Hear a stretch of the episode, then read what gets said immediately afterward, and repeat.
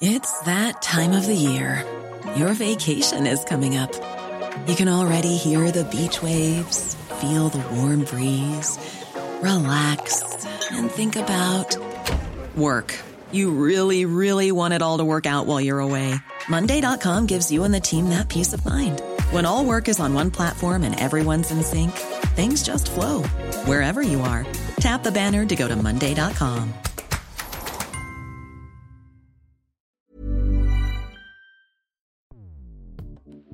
Escuchas. Escuchas. Escuchas un podcast de Dixo. Escuchas Fuera de la Caja con Macario Esquetino.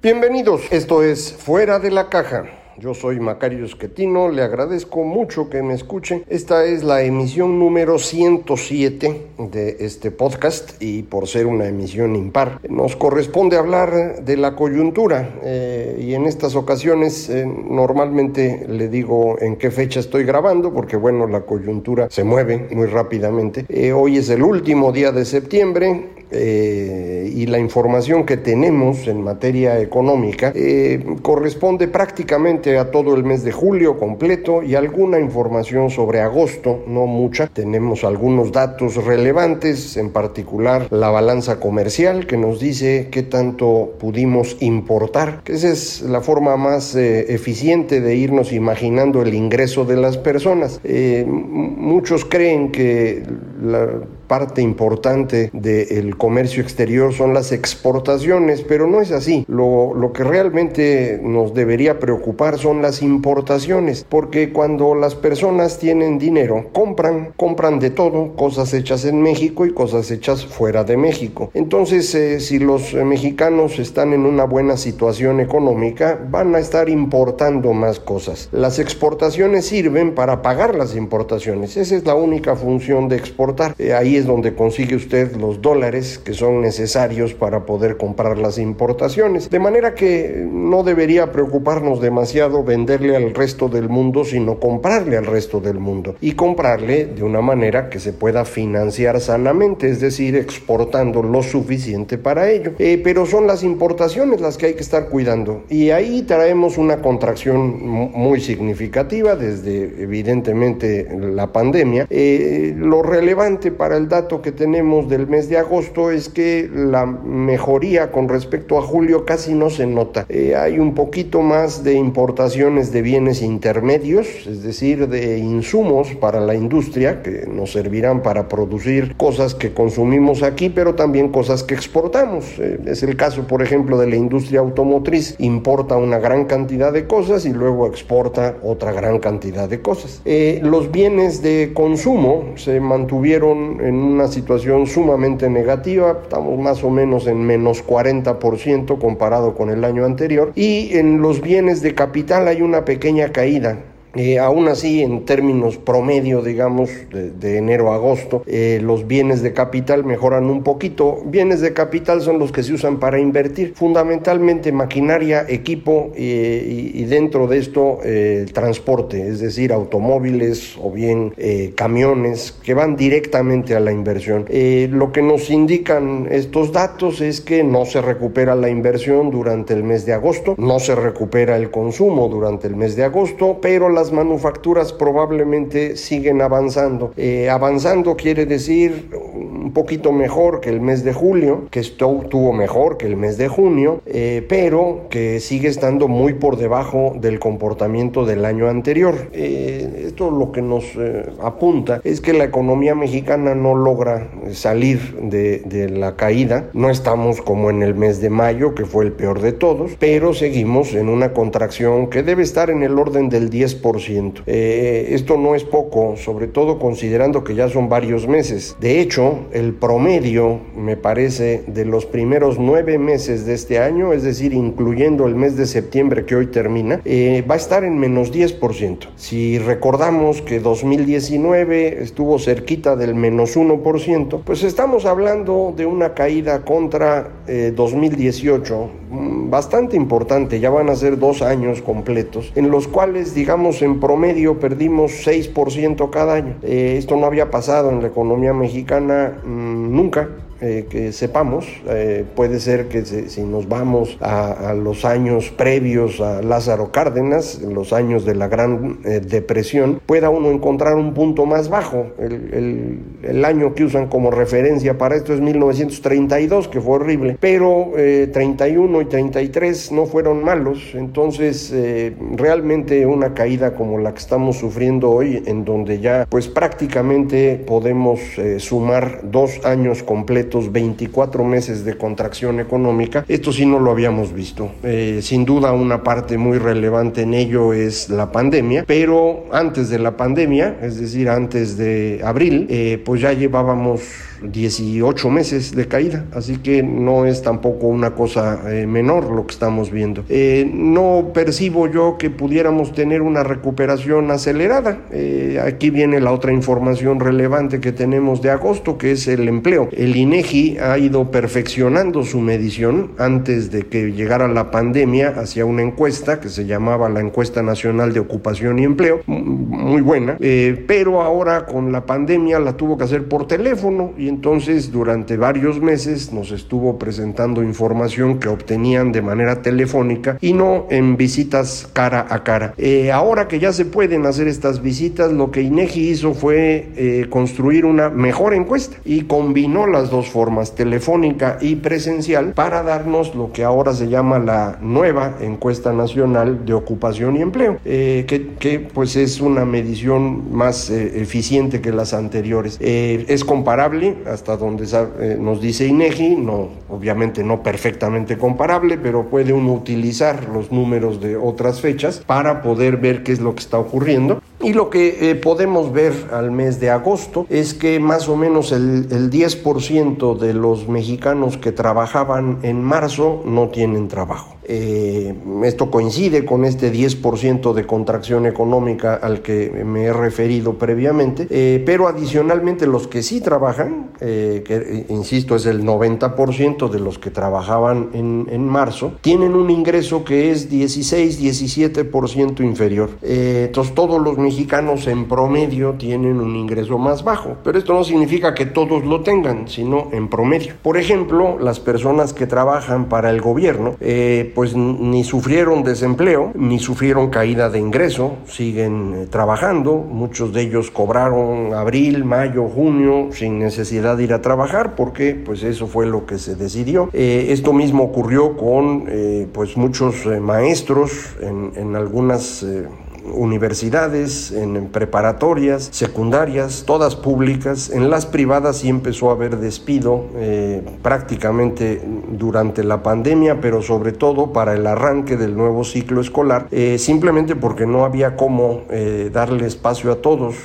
y esto ya se empieza a notar en las cifras en julio, que es la última que tenemos, del comportamiento de la industria, es decir, el sector de la educación, ya se empieza a notar esta, esta caída. Vamos Vamos a ver agosto y septiembre cómo se ven porque ahí, ahí debe haber un golpe duro. No se nos recupera evidentemente el turismo, ahí pues va a ser pesado el, proceso y van a tardar varios años en recuperarse. Me sorprendió eh, un poco lo que ocurrió con la industria del esparcimiento, es decir, deportes, eh, cultura, cine, etcétera, centros nocturnos, que sí tiene una recuperación importante. otra vez seguimos hablando de números muy negativos, pero en julio menos negativos que en junio. Este es lo importante. Eh, pero pero una diferencia relevante me sorprendió a mí. No sé exactamente a qué se deba, veremos en los próximos eh, meses qué más información hay. Eh, probablemente tenga que ver con que regresaron algunos deportes profesionales, eh, pero pues eso no, no significa que el sector esté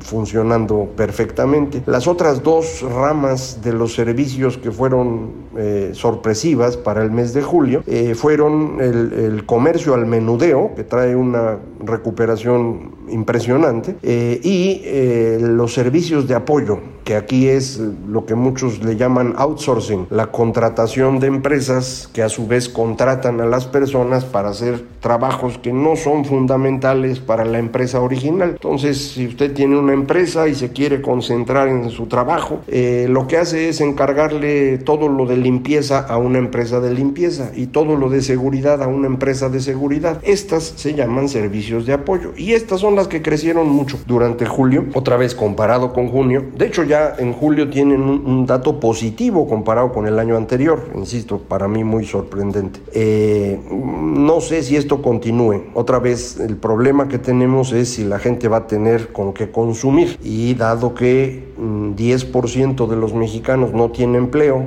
y los que sí lo tienen vieron su ingreso reducido en 17%, pues estamos hablando de una cantidad de dinero disponible para comprar más chiquita de la que teníamos antes. Eh, de manera pues que las eh, ventas de, las empresas eh, mejoran con respecto a lo que tuvimos en el segundo trimestre del año, pero no sé si van a seguir creciendo. y esto es importante comentarlo porque este mismo fenómeno se está viendo en otros países del mundo. Eh, la recuperación con respecto al punto más bajo ya ocurrió, se brincó de, los datos de abril, mayo, junio a datos mejores en julio, eh, pero ya agosto ya no crecen. Eh, esto ocurre, por ejemplo, en la industria manufacturera de Estados Unidos y se percibe también en el mercado automotriz en el mundo entero. ya de por sí la venta de autos había dejado de crecer el punto máximo de venta de autos en Estados Unidos, por ejemplo, fue 2008. Desde entonces no se han vuelto a vender 17 millones de automóviles en un año, que fue lo que se alcanzó en, ese 2008. Eh, y probablemente ya nunca más volvamos a ver esas cifras. Eh, es posible que em, esto ayude a que la transición a autos eléctricos sea más acelerada de lo que se había pensado y por eso algunas empresas petroleras muy grandes están anunciando que ellos estiman el fin de la demanda de petróleo en 2025 eh, máximo 2028. Esto no significa que desaparezca la demanda, significa que a partir de ese momento la demanda irá cayendo año tras año, sobre todo porque dejará de utilizarse como combustible. El petróleo, como usted sabe, tiene una gran cantidad de posibilidades, de ahí depende muchísimo de lo que consumimos, desde medicinas hasta plásticos, eh, y eso continuará. Lo que vamos a dejar de hacer, según todo parece indicar, es estar quemando petróleo a lo tarugo para utilizar otro tipo de energías. El costo de producir energía eléctrica con base en sol y viento ya es inferior al costo de hacerlo con gas natural, inclusive con precios de gas natural que son los más bajos en muchas décadas. Eh, no podemos sustituir por completo los combustibles fósiles porque el sol pues no sale de noche. Y el viento a veces no sopla. Y aunque soplara el viento todo el tiempo y aunque hubiera sol todo el tiempo no podemos generar todavía mm, voltajes de, un tamaño necesario para ciertas actividades que pues para eso sí requerimos estar quemando cosas. Esto a lo mejor lo podemos resolver pronto con otras tecnologías. Hay algo interesante por ahí eh, que se anunció hace un, par de días acerca de la fusión en frío. Ya un día lo platicamos. Pero eh, en principio, todo apunta a que vamos a estar en este proceso de transición energética los próximos años eh, y el petróleo dejará de ser tan importante. Entonces, esta transformación va a significar que los países que dependen del petróleo y el gas eh, van a tener que moverse a otras actividades. Esto, por ejemplo, Emiratos Árabes ya lo sabía y se han estado tratando de mover al turismo y a otras actividades. Arabia Saudita está tratando de poner, aprovechando el sol que tiene, una gran planta de generación de energía a partir de, luz solar eh, y ya no vivir del petróleo. Y también están aprovechando para pues eh, recuperar amigos en la zona Una de las noticias más interesantes del último mes fue el acercamiento entre Arabia Saudita e Israel y también de Emiratos Árabes con Israel eh, para pues olvidarse ya del conflicto árabe-israelí que traemos arrastrando desde hace algunos años, algunos años quiere decir un poco más de 50, eh, y concentrarse, bueno, pues en ver cómo logran que esa región sea más exitosa. En este entorno, eh,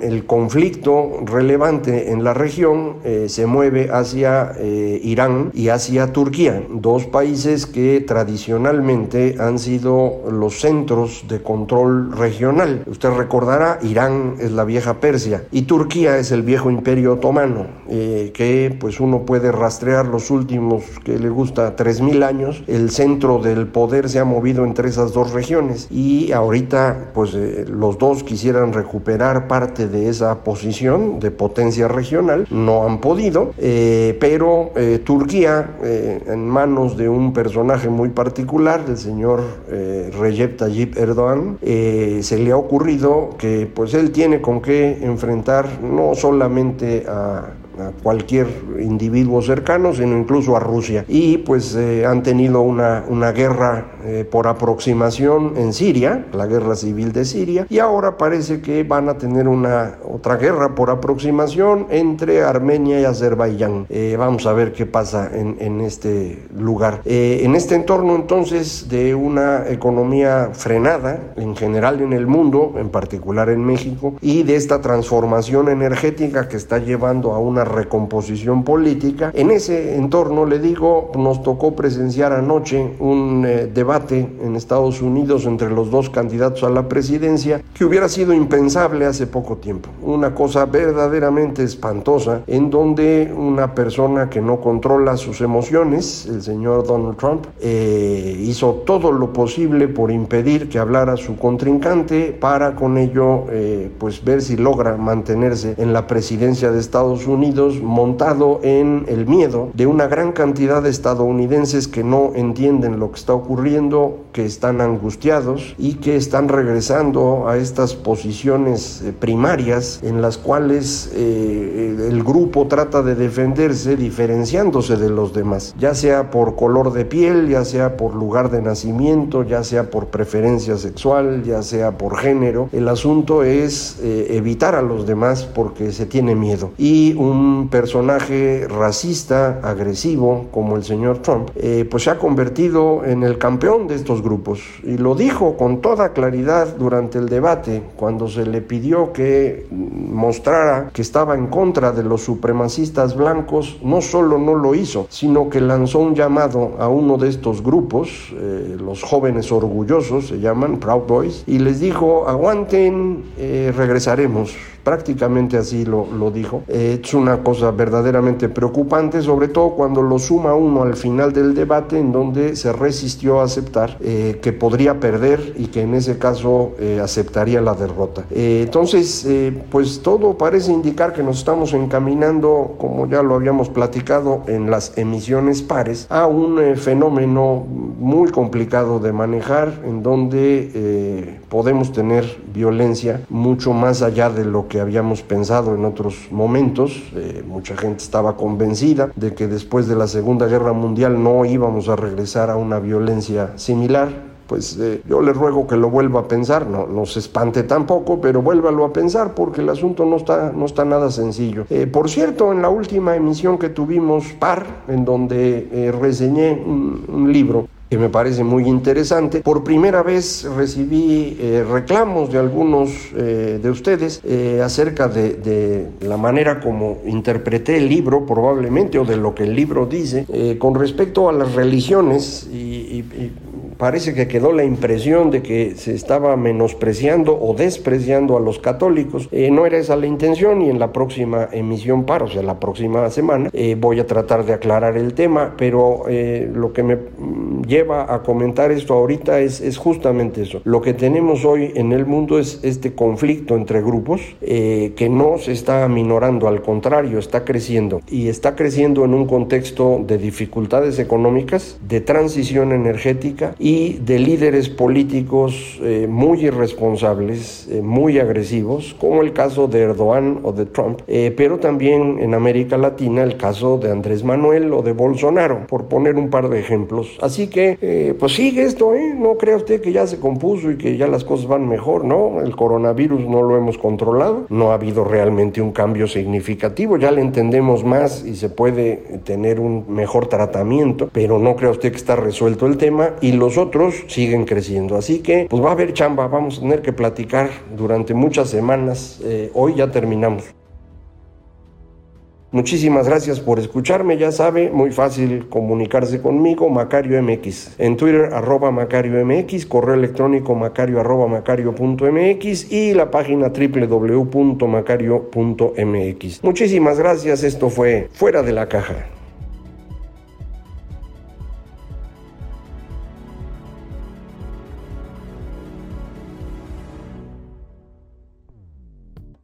Dixo presentó Fuera de la Caja con Macario Esquetino.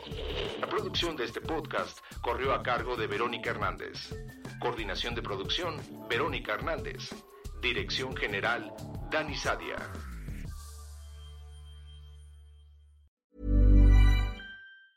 Ever catch yourself eating the same flavorless dinner three days in a row? Dreaming of something better? Well, HelloFresh is your guilt-free dream come true, baby. It's me, Kiki Palmer. Let's wake up those taste buds with hot, juicy pecan crusted chicken or garlic butter shrimp scampi. Mm. Hello Fresh. Stop dreaming of all the delicious possibilities and dig in at HelloFresh.com. Let's get this dinner party started.